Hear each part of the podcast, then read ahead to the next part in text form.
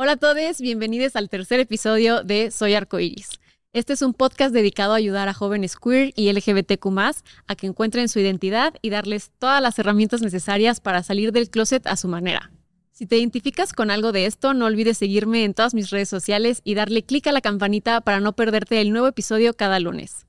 Mi nombre es Pau Gemelo y hoy nos vas a acompañar a platicar sobre la importancia de tener un espacio seguro y de encontrar una red de apoyo antes, durante y después de salir del closet. Te vamos a dar consejos y enseñarte formas en las que puedes cuidarte durante este proceso.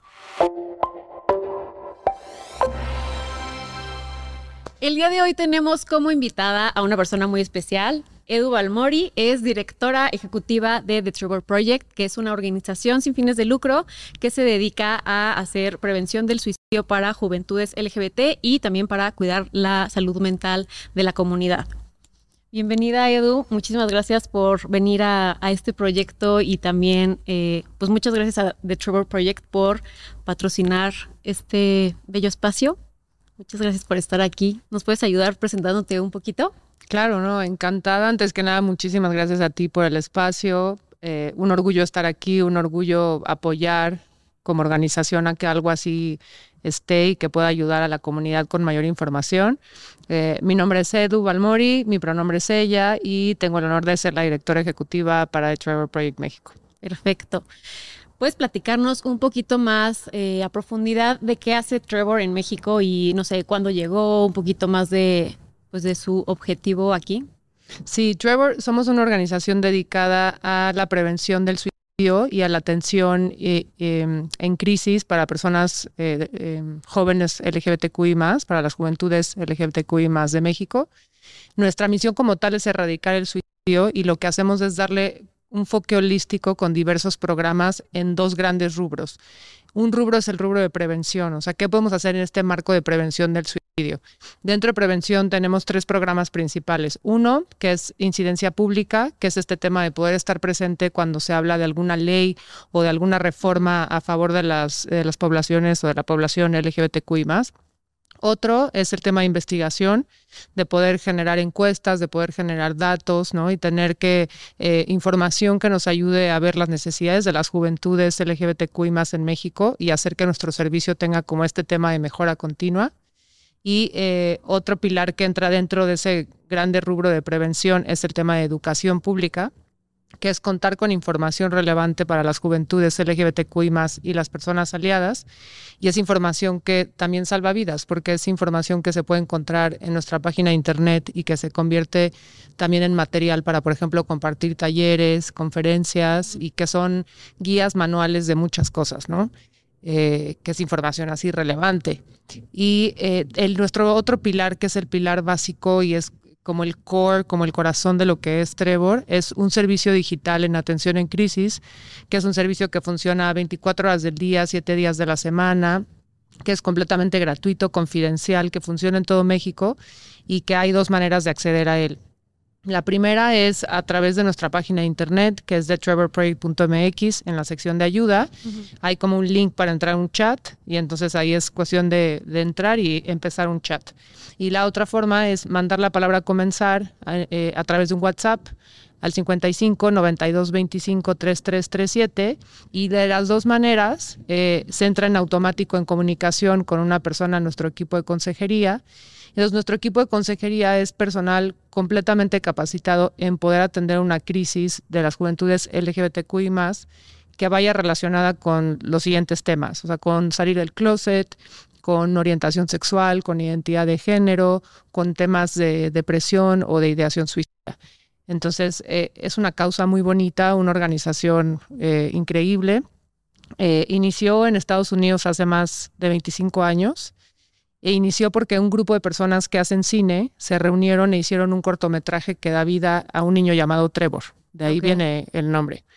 Y en el cortometraje se ve a Trevor, que es este niño que es como fan número uno de Diana Ross y está como en esta búsqueda de su identidad eh, de género, su orientación sexual. Se enamora de un compañerito en la escuela, sufre bullying y tiene contacto con el suicidio.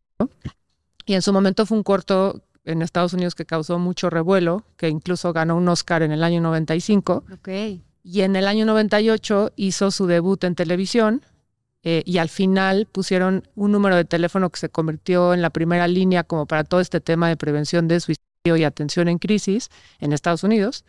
Y en la primera noche recibieron más de 2.000 llamadas. Entonces fue como esa como ese llamado de atención de que esto lo podemos convertir en algo mucho más grande y que ayude más allá. Sí, que había una necesidad por un servicio así, ¿no? Claro, entonces nace Trevor en Estados Unidos y a México llegamos el año pasado, justamente lanzamos este servicio digital de atención en crisis el 11 de octubre del 2022. Elegimos el 11 de octubre porque es el Día Internacional de Salir del Closet, entonces como dijimos, qué mejor día de salir con nuestros servicios también y pues de esa fecha, o sea, de ese 11 de octubre al día de hoy, llevamos más de 40 mil servicios. Entonces, eso también nos dice que en México un servicio así era muy importante y crucial. Y, que, y que lamentablemente, y lo digo lamentablemente porque ojalá que lleguemos al día donde esto no se necesite, pero eh, pues llevamos impactados más de 40 mil vidas, que eso es muy positivo, ¿no? Pero es ese sentimiento encontrado en donde quisiéramos que algún día el número fuera cero. Claro. Sí, sí, sí. Creo que justo en México como que no hay mucho acceso a este tipo de servicios como líneas de ayuda, ¿no? O sea, creo que es algo más común en Estados Unidos o por lo menos como en mi percepción.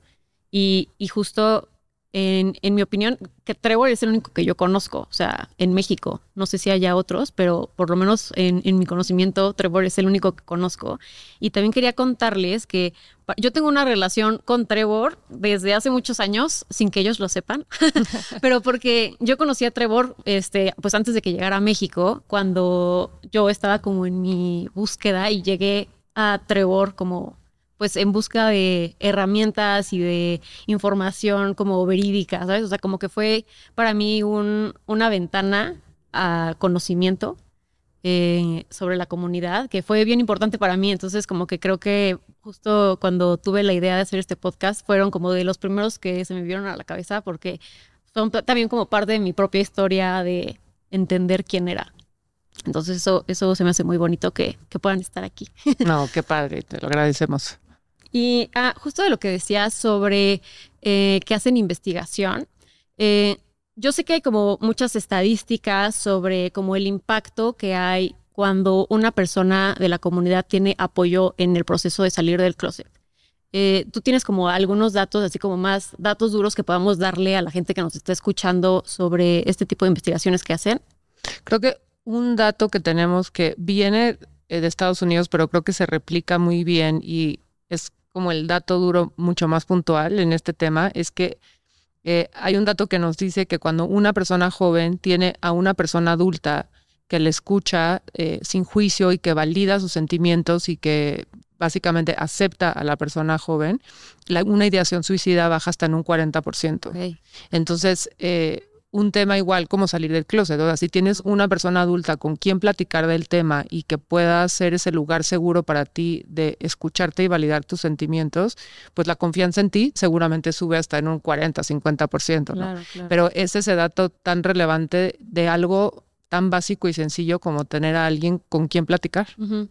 Sí, es justo la misión de Trevor, ¿no? O sea, como generar este espacio y poder ayudar a personas a que si en sus contextos no tienen este tipo, o no una persona que los apoye o si viven rechazo en su entorno, pues que haya un espacio seguro donde puedan acceder a este tipo de apoyo, ¿no? Completamente, o sea, pensemos que probablemente hay muchas personas que están en este proceso de salir del closet, pero no se lo han dicho a alguien de su familia, ¿no? Por este miedo como al rechazo o qué va a pasar, o están apenas como en esta eh, búsqueda o interpretación de sus propios sentimientos y están descubriéndose como personas. Y entonces también para esas, esas dudas, esas cuestiones, para eso también está Trevor, ¿no? Para ser ese lugar seguro en donde pueden encontrar recursos e información de, muchas cosas, porque dentro de nuestra página de internet, en la sección de recursos, viene, por ejemplo, un manual que nos habla como de tips de cómo salir del closet, un manual eh, o guía de algunas, este, herramientas de cómo cuidar, por ejemplo, nuestra salud mental en el uso de redes sociales. Hay un manual que habla como de cómo entender más a las juventudes trans y no binarias. Entonces, la información también ayuda a salvar vidas, porque en teoría cuando nos informamos de algo, lo entendemos un poco más, ¿no? O sea, como que entiendes, lees el tema y en teoría el entendimiento nos debería llevar a un tema de respeto. Entonces, sí, es, es desde ese lugar seguro, desde poder encontrar información que necesitas en ese momento hasta como poder hablar con alguien que te pueda acompañar en ese, en ese momento de crisis. Qué bonita misión.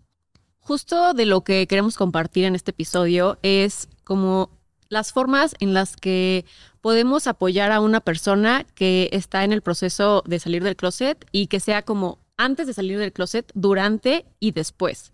Entonces, quiero como que platiquemos un poco sobre qué consejos tú crees que sean como eh, necesarios para una persona que está buscando apoyar a otra persona y también, pues, para la misma persona que está en ese proceso, qué recursos debería buscar para sentir, pues, mucha más estabilidad en el proceso.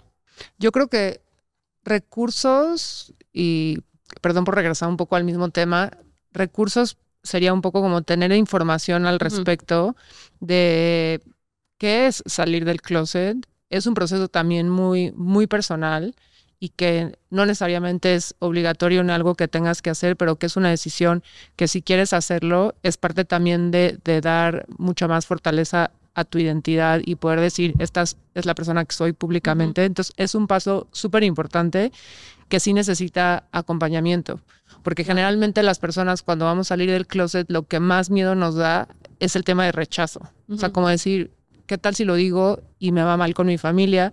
¿Qué tal si lo digo y me bulean en la escuela? ¿Qué tal si lo digo y me corren del trabajo? O sea, como que ese es el, primer sentimiento que tenemos, independientemente de que en tu entorno veas a, una familia que habla del tema o una escuela que es muy abierta, siempre tienes ese miedo de rechazo.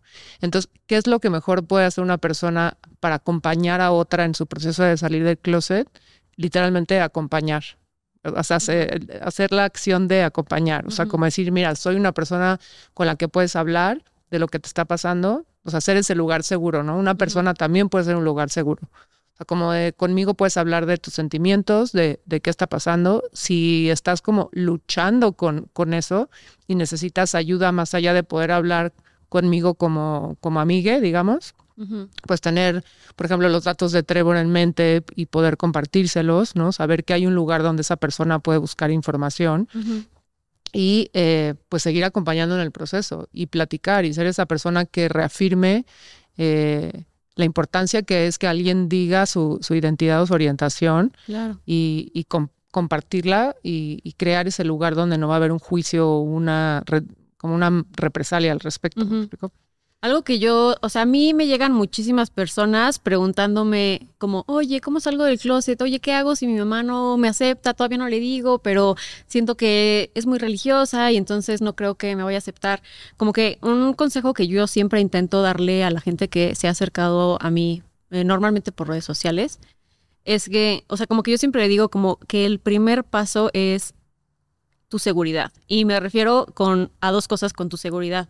La primera es tú sentir que como que you, eh, es que no, lo quiero decir en inglés, como que eres dueño de tu identidad, sentir esa seguridad contigo mismo, creo que es un, un, paso bien importante, pero también tu seguridad en tu entorno, ¿no? Entonces algo que yo siempre cuando me preguntan, les digo, o sea, lo primero que tienes que hacer es hacer como un sondeo, ¿no? En tu casa, eh, con tus amigos, este, en tu trabajo. Pero normalmente los que me escriben son eh, niños o jóvenes, entonces yo les digo, o sea, como que tú vele preguntando a tus papás, así como un, oye, ¿viste que hubo una marcha? ¿Qué piensas al respecto? O sea, como que ir sacando el tema poco a poco para darte cuenta qué tan seguro es tu entorno. Porque también me ha tocado como darle un poco de seguimiento a ciertas personas que me han escrito y, y pues darme cuenta de que pues su entorno los vulneró de muchas formas, ¿no? En el momento en el que salen del closet. Entonces, algo que yo les aconsejo siempre cuando, cuando se acercan a mí es eh, sondear tu entorno, o sea, ir medio midiendo las aguas para entender si eso te va a poner en una situación donde, eh, pues no sé, o sea, te corran de tu casa o eh, no sé, o sea, haya como un nivel de rechazo que no estés preparado para vivir. O sea, yo siempre digo que no hay prisa para salir del closet. No, no, no tienes por qué hacerlo porque ya tienes cierta edad o porque, no sé, porque sientas como una presión de hacerlo, sino que te sientas como seguro en tu entorno y, y que es que, es que siento que lo estoy repitiendo mucho, pero eh, como que creo que vivimos en un mundo todavía, tristemente, donde muchas personas siguen teniendo situaciones negativas y de rechazo. Y que a mí me encantaría que no fuera así, como lo dije en el primer episodio, pero creo que también es bien importante entender que es una realidad para muchas personas, ¿no? O sea, tienes razón en que, en que sondear es, un, es una gran idea, o sea, como que tratar de ver la seguridad que hay alrededor de ti, porque al final también un tema de salud mental va ligado al entorno justamente. O sea, que tu salud mental sea una salud mental beneficiada o perjudicada no depende de la persona que tú eres, no va ligada a la persona ni y obviamente ni a tu orientación ni tu identidad, pero sí va ligada al entorno donde tú te desarrollas y creces. Entonces, si tienes un entorno donde tienes, por ejemplo, ese tema de un rechazo fuerte, ¿no? Como de que te corran de tu casa, eh, o estás en un entorno donde puede haber violencia o algo así, eso va a perjudicar tu salud mental y si esa no buscas justamente ayuda o no tienes con quién platicar, ese tema de salud mental perjudicada se puede convertir en una crisis, una crisis eventualmente te puede llevar a un tema de suicidio y es justo para esos momentos de crisis eh, donde Trevor también entra en esa ayuda, ¿no? En poder, en poder ser ese lugar nuevamente seguro para que una persona pueda hablar. También creo que hay algo eh, indispensable a pensar cuando salimos del closet. Eh, que también la reacción que, que tengan, por ejemplo, nuestra familia eh, o nuestros amigues o, las personas del trabajo, no es necesariamente la reacción que va a ser por siempre. Porque también a veces se nos olvida cuando, nos, cuando salimos del closet es porque ya vivimos un proceso de, seguramente de mucho tiempo, de aceptación, de saber cómo, cómo nos sentimos, de saber cómo expresarlo, de tener esa firmeza, como tú dices, de esta es la persona que soy.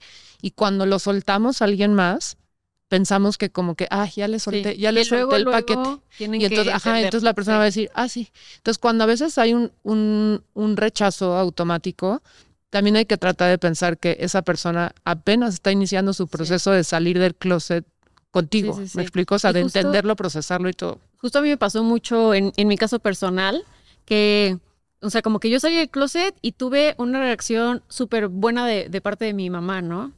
Y, justo eso lo platico un poco más en el primer episodio, pero eh, después de eso ya no fue así, ¿no? O sea, como que hubo una segunda etapa, como de que inició el proceso de mi mamá de entender que yo era lesbiana, ¿no? Entonces, como que yo tuve como que también tener paciencia en, el, en su proceso, porque pues yo ya había salido del closet con mis amigues, también ya había como investigado muchísimo, ya tenía muchos recursos sobre qué significaba eh, ser LGBTQ o sea, como que yo tenía un chorro de información y mi mamá estaba en ceros, ¿no?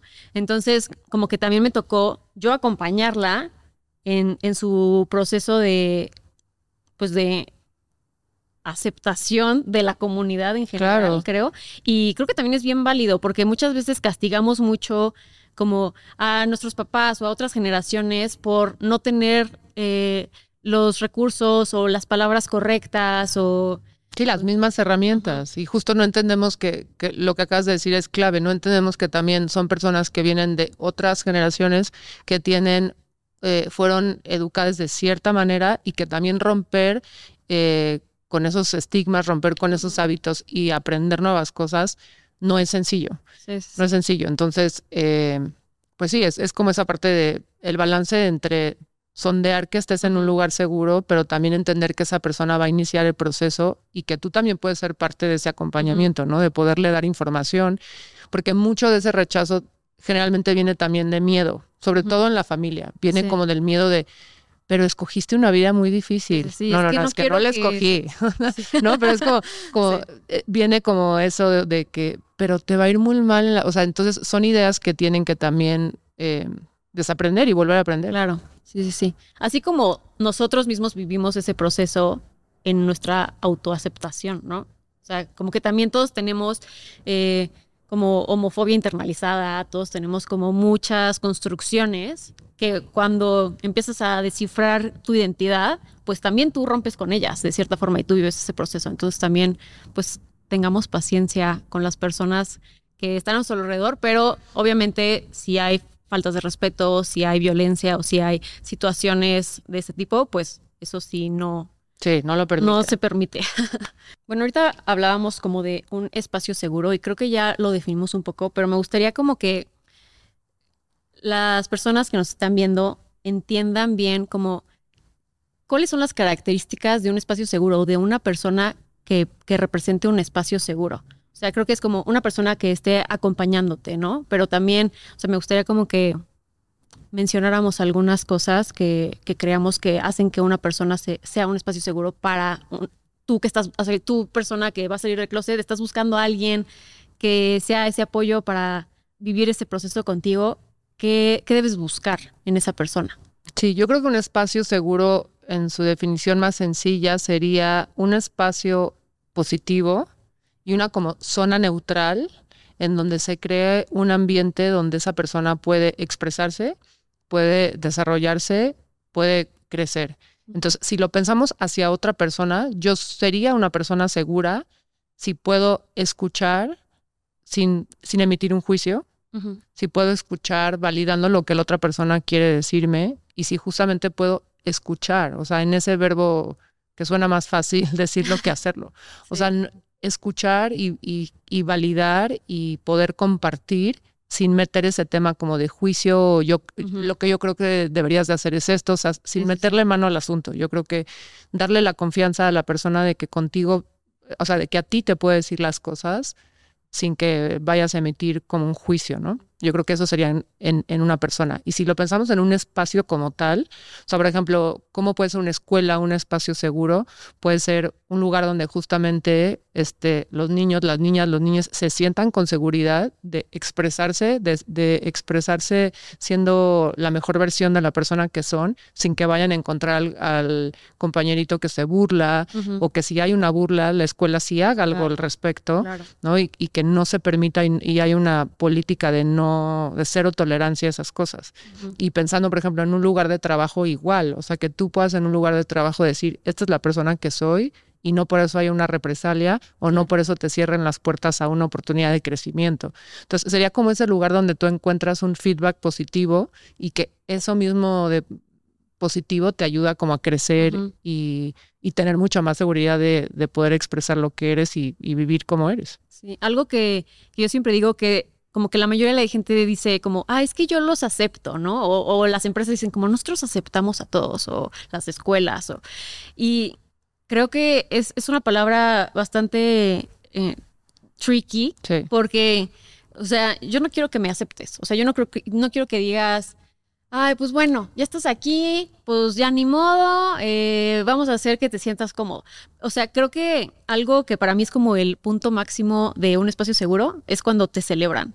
O sea, que tu identidad sea celebrada, no solamente aceptada o no solamente como, pues bueno, ya está ahí, que no lo moleste, en fin, sino que sea como, qué bueno que estás aquí, que, o sea, sigue haciendo lo que estás haciendo, sigue siendo más tú y como impulsar a la gente a que sea como cada vez más auténtica, cada vez más genuina y cada vez más como sí mismo. Claro, que haya como que te reconozcan, justamente que te celebren, pero todavía desde un lugar más profundo, o sea, que celebren la persona que tú eres por la totalidad de la persona y que te celebren por las cualidades, por las aptitudes que tú tienes. Que claro que es muy importante dar eh, representación y visibilidad a que oye, eres una persona trans, por ejemplo, este, que, que se ha hablado el tema, que se ha reconocido, que tengas, por ejemplo, un, un baño neutro al cual ir, ese tipo de cosas maravillosas, pero que también los espacios que te den no solamente lo hagan por, ah, le voy a dar espacio porque es trans, le voy a dar espacio porque es mujer,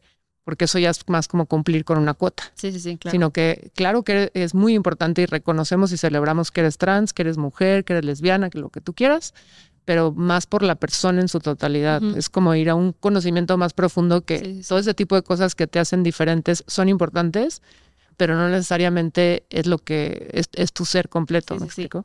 Y que no tiene que ser lo que te da un lugar en el mundo, sino que tendrías que tener un lugar solo por. Sí, existir, independientemente de eso, Sí, exacto. sí, claro. Hablando sobre eh, los jóvenes que están en un proceso y que están viviendo una crisis con su proceso, eh, ¿cuáles son como las señales que, que se deberían como eh, estar al pendiente o tener en cuenta eh, si estamos viendo que una persona está como e, en este proceso de crisis? O sea, como que, ¿qué tenemos que buscar para saber que una persona necesita ese apoyo? O sea, obviamente sí necesitan como el acompañamiento, o sea, como las cosas normales que todos necesitamos en la vida, pero ¿qué son como los puntos críticos donde dices como, ok, aquí hay que poner mucha más atención?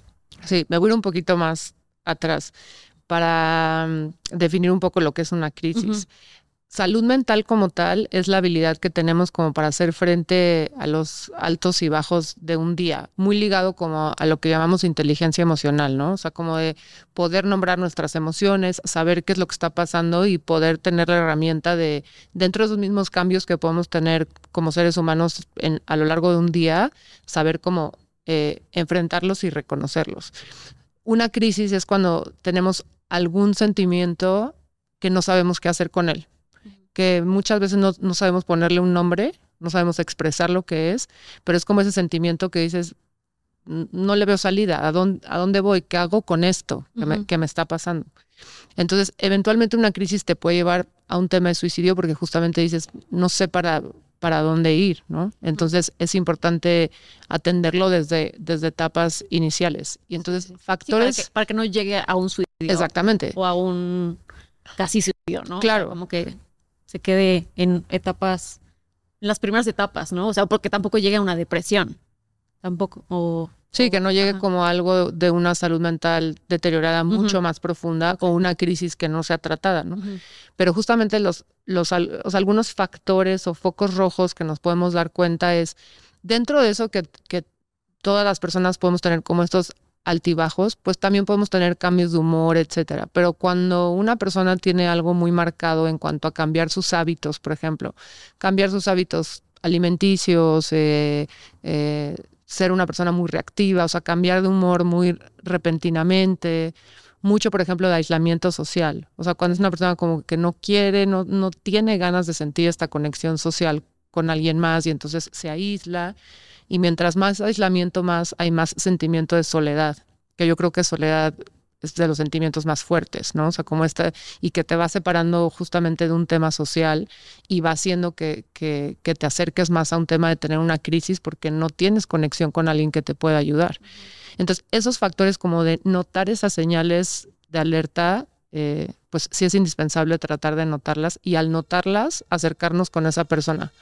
O sea, sabemos que es difícil, eh, porque es, es, por ejemplo, lo pienso mucho como cuando vemos a una persona que está atravesando alguna adicción y que tú dices, por más de que a la persona sí la llevo a cualquier instituto, etcétera, si esa persona no, no quiere la ayuda ni reconoce que necesita la ayuda, es muy difícil salir de una adicción. Aquí es un poco lo mismo, hay, hay muchas personas que dicen, es que por más que yo me, le hable y le diga, pues esa persona no quiere y se aísla cada vez más y como que es donde entra también a veces que las personas se sienten como responsables de poder hacer algo. Pero yo creo que eh, el acercarte y, dejar un poco la información y decir, mira, yo estoy aquí para hablar contigo, yo expreso mis emociones a manera de, de, poderte dar ese espacio de que tú las puedas expresar conmigo, te dejo aquí los datos de Trevor y te insisto varias veces, pensamos que algún día esa persona le puede caer el 20 y, decir, mira, esto resuena conmigo o, sí necesito ayuda y buscarla, ¿no? Pero nunca perder esa esperanza de poder acercarte y, crear esa conexión o esa, esa comunicación. Igual si alguno de ustedes se siente identificado con alguna de estas señales, eh, justo es como para que se den cuenta de que existen recursos como Trevor y al final de este episodio les vamos a dejar una lista de varios recursos a los que pueden acceder eh, para tener eh, pues estas herramientas y que no llegue a un estado como de crisis eh, y un suicidio o una cosa más grave. Claro, y, y que sepan sobre todo que la ayuda existe. Vivimos en una sociedad que nos ha enseñado durante muchísimos años que no es bueno hablar de nuestras emociones, que hablar de nuestras emociones es signo de debilidad, que ser vulnerable o llorar es ser débil, O sea, como que como sociedad mexicana o latina se nos ha enseñado eso durante años, ¿no? De que tenemos que ser fuertes y que te tienes que aguantar los golpes de la vida y que mientras más te aguantes más fuerte y que buscar ayuda terapéutica o buscar un acompañamiento como el que vamos en Trevor es, es, una enfermedad. O sea, tenemos como esos temas que también tenemos que romper.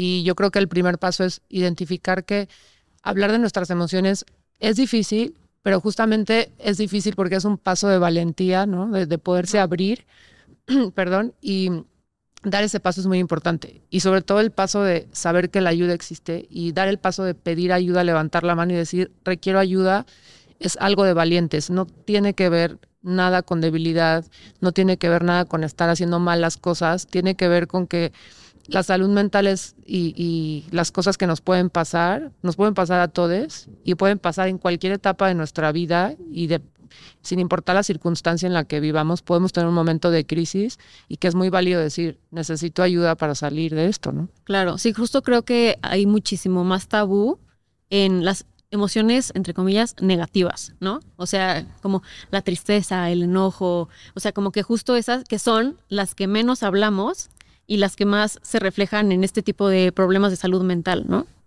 Claro, y además son emociones que se nos ha enseñado que te, que te las aguantes. Entonces, como de que no llores y de repente hay un día que algo muy pequeño te hace llorar mucho de que de, ese llanto que te estás como como ahogando yo le llamo como como llanto contenido porque te lo aguantaste seguramente muchas veces ¿no? a todos nos pasa a mí me pasa sea, no sé, que estoy en el cine viendo una película y me da pena llorar y luego a los tres días lloro por algo mucho más fuerte mi llanto porque me lo contuve en el momento en que, mi cuerpo me estaba pidiendo llorar. O enojarte, ¿no? A veces, ahora pasa mucho que, que las personas como que tenemos una mecha más corta y yo creo que va ligado a eso, a como que te aguantas el enojo porque no quieres sentir enojo porque es una emoción mala. Y entonces tanto te la aguantas que luego una cosita pequeña te hace estallar. Entonces es, es bueno dejar fluir los sentimientos, validarlos y decir, ahorita me siento enojada, voy a vivir mi enojo, voy a vivir mi tristeza y atravesar esa emoción, porque eso también ayuda y esas emociones, como en la película intensamente, tristeza no es mala, es muy bonita. Justo hoy en la tarde estaba viendo un panfletito que me llegó con un paquete. sé que no, no, parece que no tiene que ver, pero se me hizo muy interesante porque venían como diferentes formas de autocuidado. ¿no? Entonces, como que muchas veces pensamos en el autocuidado como, ay, ponerme una mascarilla y un tecito y ver la tele. Pero aquí venía como desglosado, como en emocionalmente, físicamente, y me lo hubiera traído porque estaba muy buena esa hojita. Pero, eh, ¿algún consejo que puedas dar como de autocuidado para una persona que está en el proceso de salir del closet? Como cosas que pueda hacer en su día a día para pues procurar que su salud mental esté en el mejor momento. El mejor momento, sí. Digo, autocuidado em, va de la mano en hacer algo que te guste. Y entonces cualquier cosa, te gusta leer y entonces ese ratito que agarras un libro es autocuidado.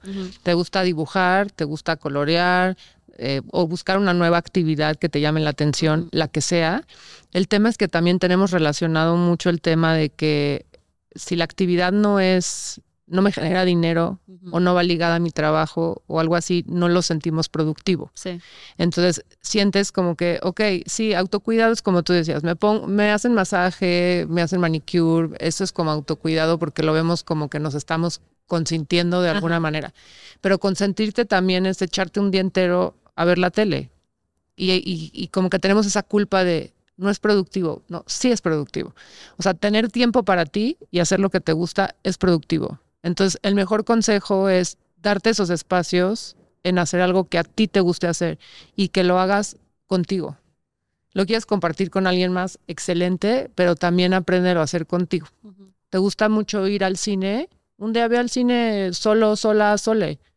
Se siente raro al principio, pero es, es una gran experiencia porque es, es parte de aprender a convivir contigo y conocerte más. Y el autoconocimiento yo creo que sería la mejor herramienta en tema de salud mental. Claro. O sea, de, conocerte y saber, ah, a mí lo que me provoca un enojo, me provoca tristeza, me provoca alegría, es esto. Incluso ponerle nombre a tus emociones, conocerte es la mejor herramienta de salud mental. Creo que en mi propio proceso, el, bueno, la soledad, digamos, eh, O sea, como el estar yo en espacios sola o buscar, no sé, ir al cine sola o ir a comer a un lugar que a mí se me antojaba, pero nadie más quería ir conmigo, entonces ir yo porque quería ir a comer ahí. O sea, como que procurar esos espacios de soledad para mí fueron súper importantes, justo de lo que dices, o sea, como para entender quién soy. O sea, siento que eh, como que en la adolescencia y cuando, pues, pues, no sé, estás estudiando o estás creciendo, justamente como que hacemos muchas cosas, eh, pues por lo que dice la sociedad o lo que están haciendo tus amigos o cosas así. Y entonces encontrar esos espacios que son como 100% tuyos y 100% tus gustos raros que a nadie más le gustan son súper, súper importantes. Sí, a mí yo sé que es fortuna o, privilegio, con lo, como lo queramos decir, pero tuve la oportunidad de, por trabajo, eh, viajar sola muchas veces y, y, me, y, me, encantó. Es más, a veces extraño viajar sola. Es como, como esa experiencia de tener 24 horas contigo y, y, hacer las cosas que a ti te gustan y que no te importe qué van a decir, es, es muy bueno esa parte de autoconocimiento. Incluso sé que probablemente hay muchas personas religiosas y, y perdón por lo que voy a decir, pero yo siento que cuando las personas dicen es que como que en silencio escucho la palabra de Dios, yo digo, es que no es la palabra de Dios, eres tú. Es tu, voz, es tu voz, es, tu guía la que te está diciendo, pero justo eso lo escuchas cuando estás en silencio contigo, no necesariamente en, esa paz de haciéndote masaje, pero en esos momentos de, ah, estoy viendo esta serie, ¿qué pienso de esta serie? Como que tener esa conversación contigo es muy interesante. Oye, Edu, y platícanos un poquito más sobre directamente, o sea, si yo estoy buscando a Trevor, ¿no? Entonces, eh, yo me contacto con ustedes por teléfono, puede ser, por el chat en su página. ¿Y qué pasa cuando yo les escribo? Sí, cuando tú nos escribes y estás teniendo ese momento de crisis, eh, ya sea en, en, el chat de nuestra página de internet o vía WhatsApp, nos escribes y en automático te va a llegar algo que le llamamos que es pre-chat, que es como dos, tres preguntitas que tarda un segundo en contestar y que al contestarla le da un poco más de contexto a la persona que, que te va a recibir para saber en qué estado vienes. Y en automático entras en interacción con una persona en nuestro equipo de consejería que como decíamos es una persona completamente capacitada en poder evaluar el nivel de riesgo que tú tienes eh, en cuanto a en cuanto a suicidio, poder evaluar el estado de salud mental que tienes y ayudarte con tu crisis. Es importante recalcar que en Trevor no hacemos una terapia clínica, no es una terapia como tal, es un acompañamiento en ese momento de crisis. Que si tú, eh, terminando la plática con nosotros, eh, sientes que no has salido todavía de esa crisis o la vuelves a tener y nos buscas dos, tres, veinte mil veces, se puede, claro, pero no podemos saber que eres la misma persona porque no guardamos. Sí, no hay como un seguimiento. Exacto, no hay un seguimiento, no guardamos tus datos. Eh, una diferencia importante y que sí nos da un poco de beneficio en ser un acompañamiento a ser una terapia clínica es que cuando tú eres menor de edad en México, para poder ir a terapia necesitas el consentimiento de tu mamá, de tu papá, de tu padre. Eh, y Trevor va dirigido a personas jóvenes que la juventud es de los 14 a los 29. Entonces, ese rango de 14 a 18 probablemente son personas que, como decíamos, están en este proceso de salir del closet, no se lo han dicho este, a su familia, pero necesitan hablar con alguien. Entonces pueden contactar a Trevor sin ningún problema porque no necesitan el permiso de nadie para hablar con nosotros. Claro. Entonces, eso también es muy bonito porque encuentran ese lugar seguro de poder hablar de cualquier inquietud y, una crisis y tener ese acompañamiento. Y para mí fue bien importante al crear el podcast que fuera justamente como con estas bases, ¿no? Que fuera un espacio gratuito, un espacio discreto, porque pues tú puedes escuchar el podcast en tus audífonos, nadie se entera qué está pasando, o sea, como que es como algo donde, donde pues si estás en una situación donde no quieres que otras personas se enteren, eh, es como un recurso muy sencillo y creo que por eso va súper de la mano con Trevor, porque pues justamente tenemos como esa misma línea, ¿no? De que es como un, un espacio donde puedes acceder a toda esta información y pues que sea como muy personal y muy privado para ti.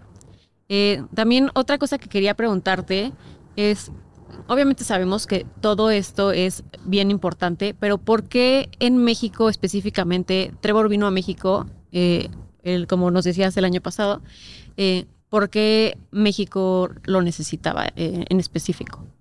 Para estudiar a qué país después de Estados Unidos Trevor podía existir y, expandir sus servicios, se hizo una encuesta donde se tomaron diversos factores.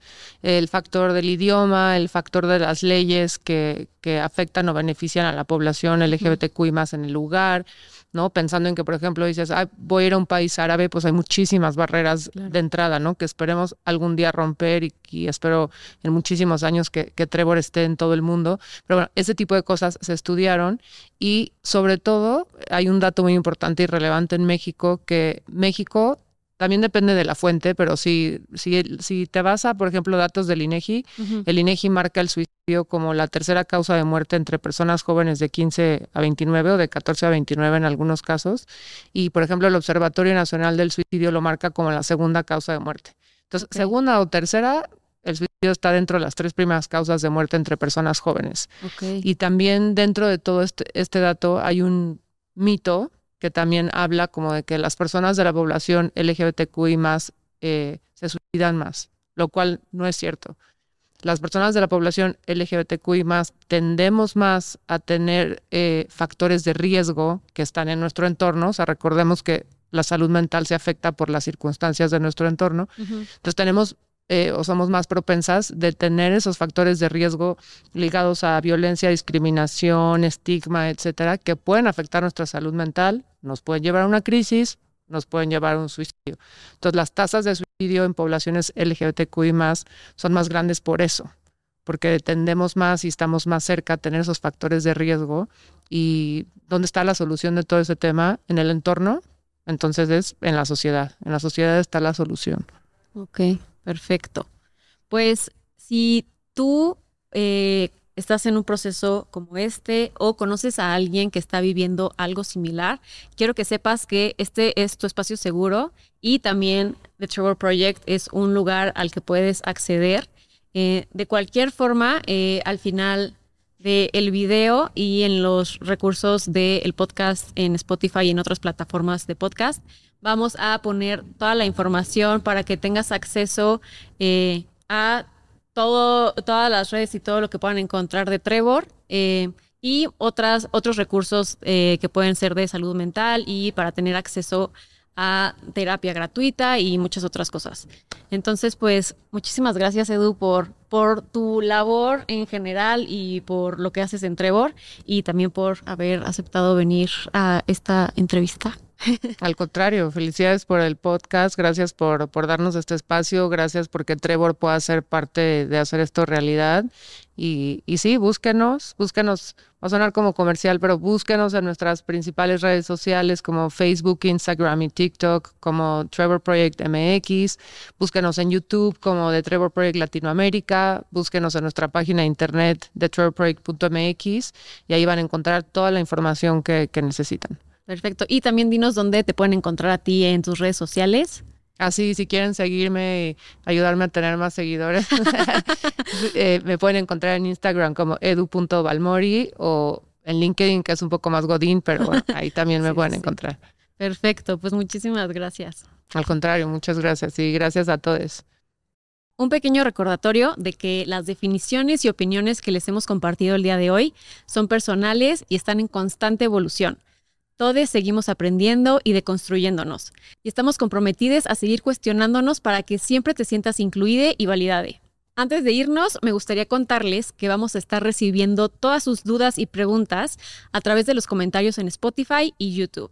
Y también nos puedes enviar cartas o contarnos tu historia por mail a soyarcoirispodcast.gmail.com para leerlas en los siguientes episodios. Si tú o alguien que conoces está atravesando una crisis o necesitas hablar con alguien, Recuerda que The Trevor Project está aquí para ayudar. En cualquier momento puedes visitar thetrevorproject.mx para obtener más información y apoyo. No olvides seguir a arroba trevorprojectmx y a mí en todas mis redes sociales para no perderte el siguiente episodio. Eso es todo por el episodio de hoy. Cuídense mucho, les mando un abrazo y nos vemos la próxima semana.